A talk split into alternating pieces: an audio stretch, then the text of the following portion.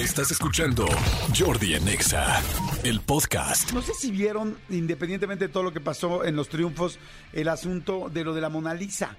Fue una locura en el Museo Louvre. El museo más visitado del mundo es el Museo del Louvre en la ciudad de París. Es un museo padrísimo, quien tiene la oportunidad de conocerlo, pues lo conoce, lo sabe, perdón, es muy grande, muy, muy grande, casi imposible terminártelo. Lo mejor que les puedo decir es que es un museo que hay que ir sabiendo a qué vas y qué quieres ver y por qué lo quieres ver. Si no, es una locura. ¿Por qué la Mona Lisa es una de las obras más importantes del mundo?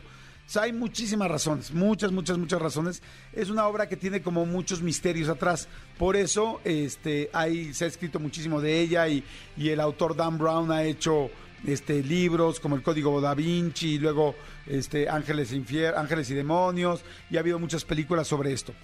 ¿Qué pasa con la Mona Lisa? La Mona Lisa es la obra más cara que existe en el mundo. De hecho, es invaluable porque nunca se ha hecho una... Pues no sé si nunca, ¿eh? pero en los últimos años no se ha hecho una subasta, no creo que se haya subastado. ¿Por qué es tan especial? Por muchas cosas. Uno, porque dicen que Leonardo da, es el único cuadro que Leonardo da Vinci no dio ni regaló ni dio una galería ni nada.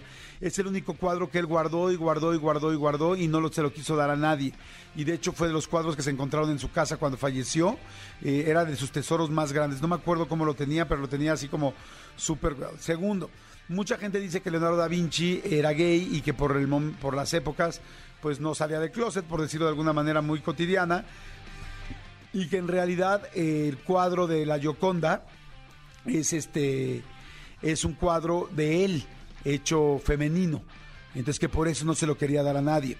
Eh, tres eh, se llama la Gioconda porque no recuerdo muy bien ahí habrá mucha gente que sabe historia del arte o conocimiento básico y me va a decir según yo era el príncipe Giocondo o algo así el rey o, no no un, un título nobiliario Giocondo y entonces por eso era la Gioconda porque era la mujer de él. Y en esas épocas, pues bueno, sabemos que el machismo estaba mucho más fuerte que todavía ahora.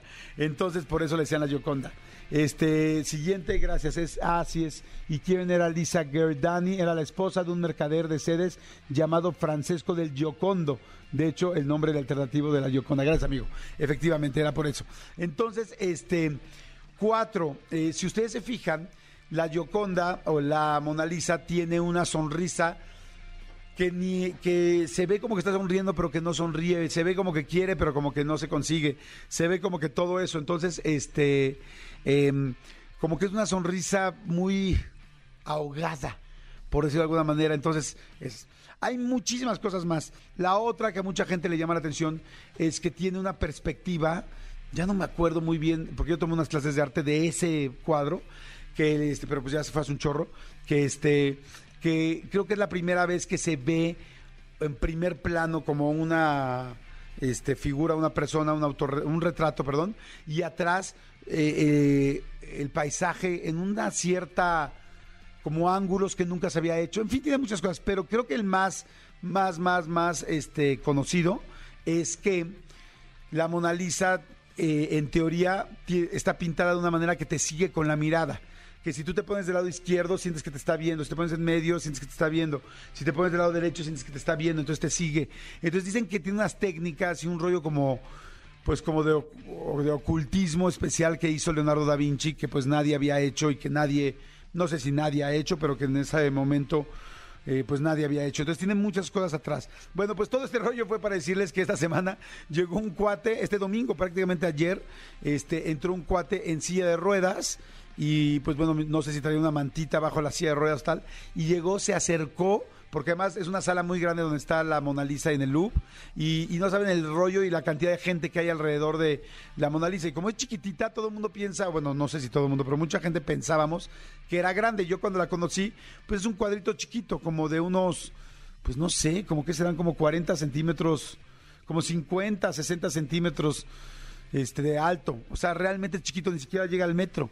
Entonces, cuando llegas, pues imagínense la cantidad de gente que hay alrededor. Hagan de cuenta que es cadena de antro para entrar a, así, es todo un rollo. 77 centímetros por 53, gracias, amigo.